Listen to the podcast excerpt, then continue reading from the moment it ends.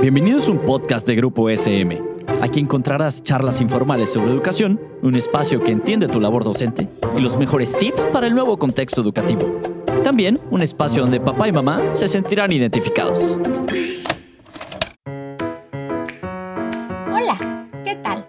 Bienvenidos a Maestros Top 3.0, el podcast en donde tus experiencias del día a día como docente evolucionan en aprendizajes que te harán mejorar y crecer como persona.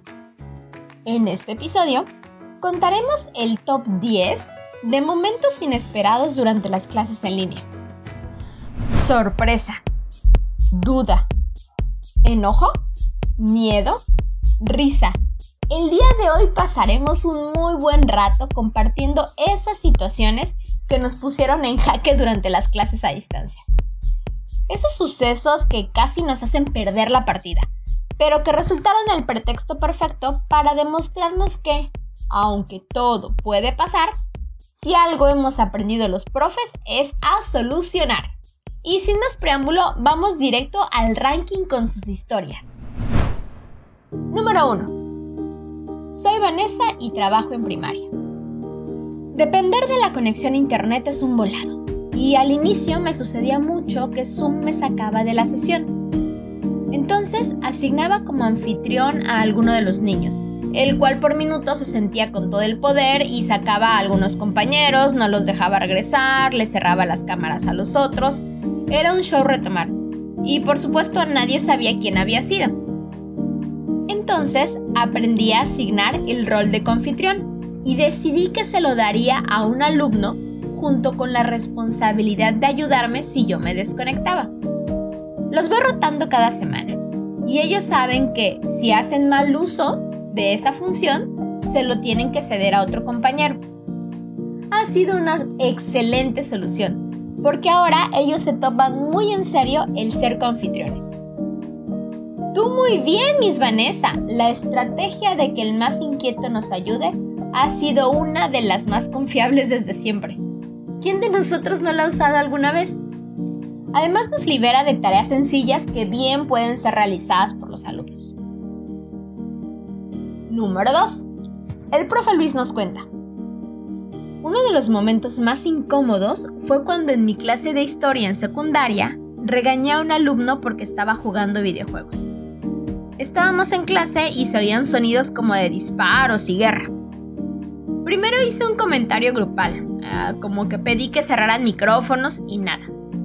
Entonces, para evitar que otros siguieran su ejemplo en futuras sesiones, muy serio le llamé la atención, con toda una explicación de que eso era una falta de respeto para todos sus compañeros.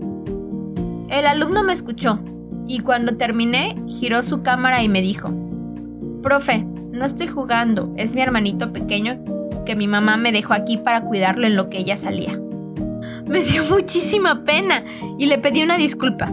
Aprendí que antes de afirmar una creencia, mejor pregunto. ¡Ay! Profe, esos momentos en los que hasta rojos nos ponemos de la vergüenza. Qué importante es ser asertivos y mostrar que, ante los errores, lo mejor es aceptarlos con naturalidad. Gracias, maestro, por compartirnos tu experiencia. En el número 3 tenemos Tenía una junta programada con los papás de mi grupo, que como saben es un triunfo conseguir que estén todos juntos. Ese día mi computadora fallaba y no lograba conectarme. Ya todos estaban desesperando y se querían salir de la reunión. Como estaba la directora, le mandé rápido la presentación para que ella compartiera el documento y la llamé por teléfono. Me hizo el favor de ponerme en altavoz desde su propia computadora y así empezamos la junta mientras mi laptop se reiniciaba. Afortunadamente pude conectarme yo misma unos minutos más tarde. Fue muy estresante. ¡Qué gran jugada, maestra! Excelente opción transmitir a distancia ocupando la voz por teléfono. No se me había ocurrido. Felicidades por tu agilidad para pensar en una solución muy funcional. En la historia número 4 tenemos a la maestra Gina. Soy Gina y dando clases de química en prepa, viví, un evento paranormal. Ese martes había dejado una tarea sincrónica para la clase de las 7 de la mañana. pero varias alumnas tenían dudas y me pidieron hacer una videoclase para aclararlas. Accedí y durante la sesión, en la que todos tenían su cámara abierta, veíamos que una alumna que parecía sola en su recámara volteaba de un lado a otro, luego a la pantalla. Pero había poca iluminación, era temprano y pues no estábamos seguros de qué era lo que pasaba. Así como dos o tres veces. De repente, vimos como una mano tocó su hombro derecho y ella se puso de pie rápidamente asustada. Todos pudimos ver la expresión que pusimos de sorpresa. Y claro, le pregunté si había alguien más con ella. Me dijo que no, pero que había sentido algo, que mejor iba a prender la luz de su habitación. Justo en ese momento me di cuenta de que había olvidado iniciar la grabación de la clase. ¡Guau! ¡Qué buena anécdota! ¿A alguien más le ha pasado algo similar? Yo me he quedado sin palabras. No sé qué haría en una situación así. Ahora el profe David nos cuenta. Un día que les tocaba hacer examen a mis alumnos por internet, mi computadora empezó a fallar. Pero descubrí que era el internet, no la computadora. Entonces me preocupé mucho más porque no tenía suficientes datos móviles para conectarme sin Wi-Fi. En eso, recordé que a inicio de la pandemia me estresaba mucho quedarme sin internet, hasta soñaba con eso. Así que en aquel entonces le pedí la contraseña a mi vecino, que tiene contratada otra compañía, por si alguno tenía alguna emergencia. Así que ese día del examen, que mi internet falló, la prevención de meses atrás me salvó. Casi que me salgo de mi departamento para alcanzar buena señal, pero me puse en la ventana más cercana a la suya y listo. Mmm, como dicen por ahí, hombre prevenido vale por dos. Además, profe, nos has dado una gran idea. Terminando el episodio, iré con mi vecina a intercambiar contraseñas por si las dudas. ¿Y ustedes qué han hecho cuando se les va el internet? En la anécdota número 6 tenemos a la maestra Noemí. Hola, me llamo Noemí y soy docente en preescolar. Durante la sesión de plenaria con mis niños, pido que tengan su micrófono abierto para que la participación sea más ágil. Una de las situaciones más incómodas que he vivido fue cuando una mamá empezó a regañar a una de las hermanitas, pero lo hizo muy fuerte, con groserías. Se percibió una situación muy agresiva. Lo que más me sorprendía era que mi alumno no se mostraba inquieto. Eso significaba que estaba muy acostumbrado a esa situación. Yo cerré su micrófono lo más rápido que pude, pero atrás se seguía viendo una parte de la escena. En el momento no supe qué hacer. Incluso al terminar el día dudé si debía continuar, ignorar la situación o reportarla. Al final decidí comentarlo con la psicóloga de la escuela, quien hizo una cita con la familia involucrada.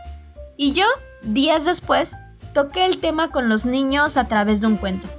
Decidí que ignorar lo que había pasado sería normalizar aún más estas situaciones.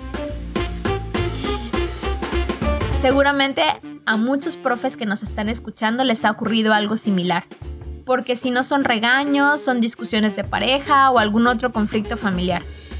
El cierre físico de las escuelas nos ha permitido mirar como por una ventana lo que sucede en el entorno de nuestros estudiantes y bueno, en el mejor de los casos nos ha tocado ver a alguien pasar sin camisa. O algún hacer gestos extraños. Pero, qué difícil situación. En la anécdota número 7 tenemos. Trabajo en primaria. Tengo dos gatas y un día pasaron enfrente de la pantalla mientras estaba dando clases. Como se imaginarán, eso distrajo muchísimo a mis niños. Así que el siguiente día decidí meterme con el modem a la recámara y cerrar la puerta. De pronto empecé a escuchar ruidos afuera. De ahí algo que cayó.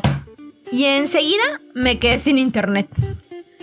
Salgo y resulta que las gatas vieron los cables, se pusieron a jugar y desconectaron el modem.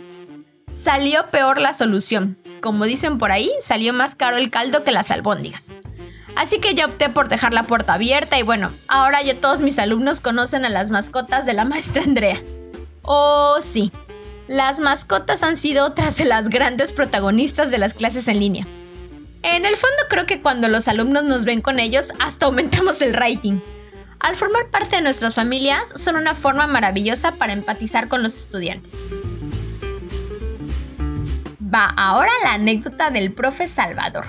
Soy Salvador de Puebla. En una ocasión tuve problemas de conexión y me sacó de la sesión de Meet. Cuando regresé a la videoclase, todos estaban riendo. Yo pregunté que cuál era el motivo, pero no obtuve respuesta no estaba seguro de qué debía de hacer en esos momentos, así que decidí continuar con la clase para evitar más distracciones. Y al término del día, revisé la grabación de la clase. Un estudiante había dicho una grosería dirigida a mí y a los directivos de la escuela. A partir de eso pedí una entrevista directamente con el alumno, le mostré el video y se estableció la sanción correspondiente. Para mí es una ventaja que todo se pueda grabar. Gracias, maestro Salvador. Fíjate que uno de los principios de la disciplina positiva es que el manejo de las conductas inapropiadas no sea un obstáculo para el aprendizaje de la mayoría. A veces invertimos demasiado tiempo en llamarle la atención por el comportamiento a un alumno que en realidad nosotros estamos distrayendo más al grupo. Las felicitaciones en público y los regaños en privado es un principio que resulta muy útil en estas ocasiones. Vamos ahora con la anécdota número 9.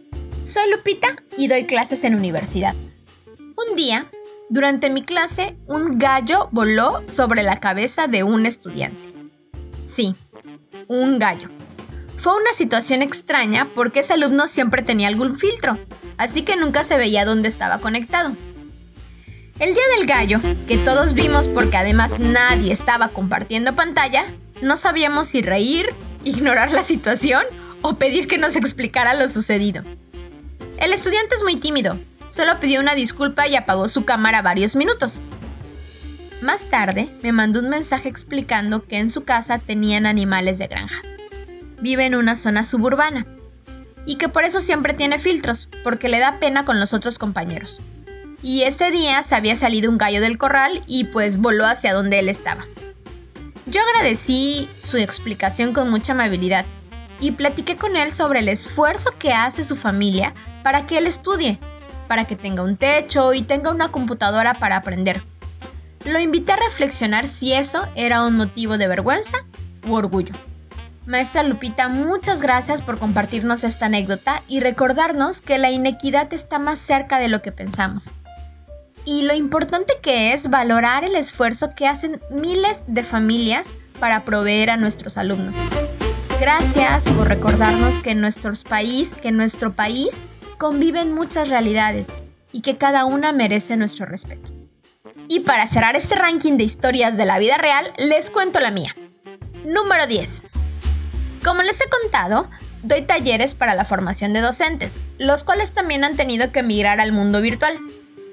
El 23 de junio pasado tenía programada una sesión matutina con asistentes de varios estados, todo iba muy bien cuando poco después de las diez y media empezó a temblar. Primero leve, luego más intenso. Afortunadamente estoy en una ciudad en donde los sismos nunca pasan del susto. Sí se sienten, pero nunca ha habido algún derrumbe. Así que intenté mantener la calma y continuar. Sobre todo porque al parecer en donde estaban algunos de los docentes participantes, pues no se sentía nada. Así que solo dije, Está temblando, pero todo está bien. Y seguimos. Pero este sismo duró muchísimo.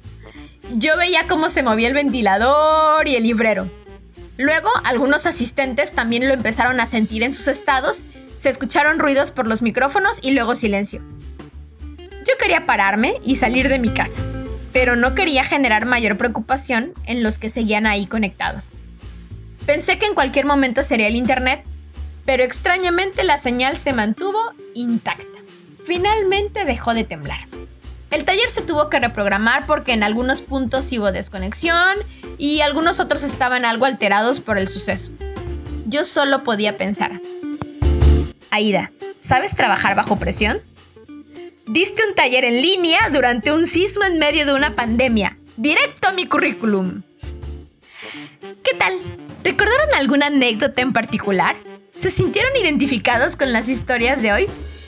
Si no les ha ocurrido algo de esto, les podrían servir para estar preparados para cuando se encuentren en medio de una situación familiar. Bien dicen por ahí que más vale prevenir que lamentar. Las clases en línea nos demandan mucha atención simultánea en varios aspectos. Nos ponen en situaciones inesperadas constantemente. ¿Cómo te ha ido al respecto? ¿Has logrado responder a esos imprevistos? ¿Eres de los profes, todo puede pasar, pero lo puedo solucionar? Ojalá hayan disfrutado tanto como yo el episodio, de hoy. Gracias por darse el tiempo de escucharnos y formar parte de esta comunidad docente. Recuerda que tus opiniones y comentarios son bienvenidas en nuestras redes sociales. Hasta la próxima.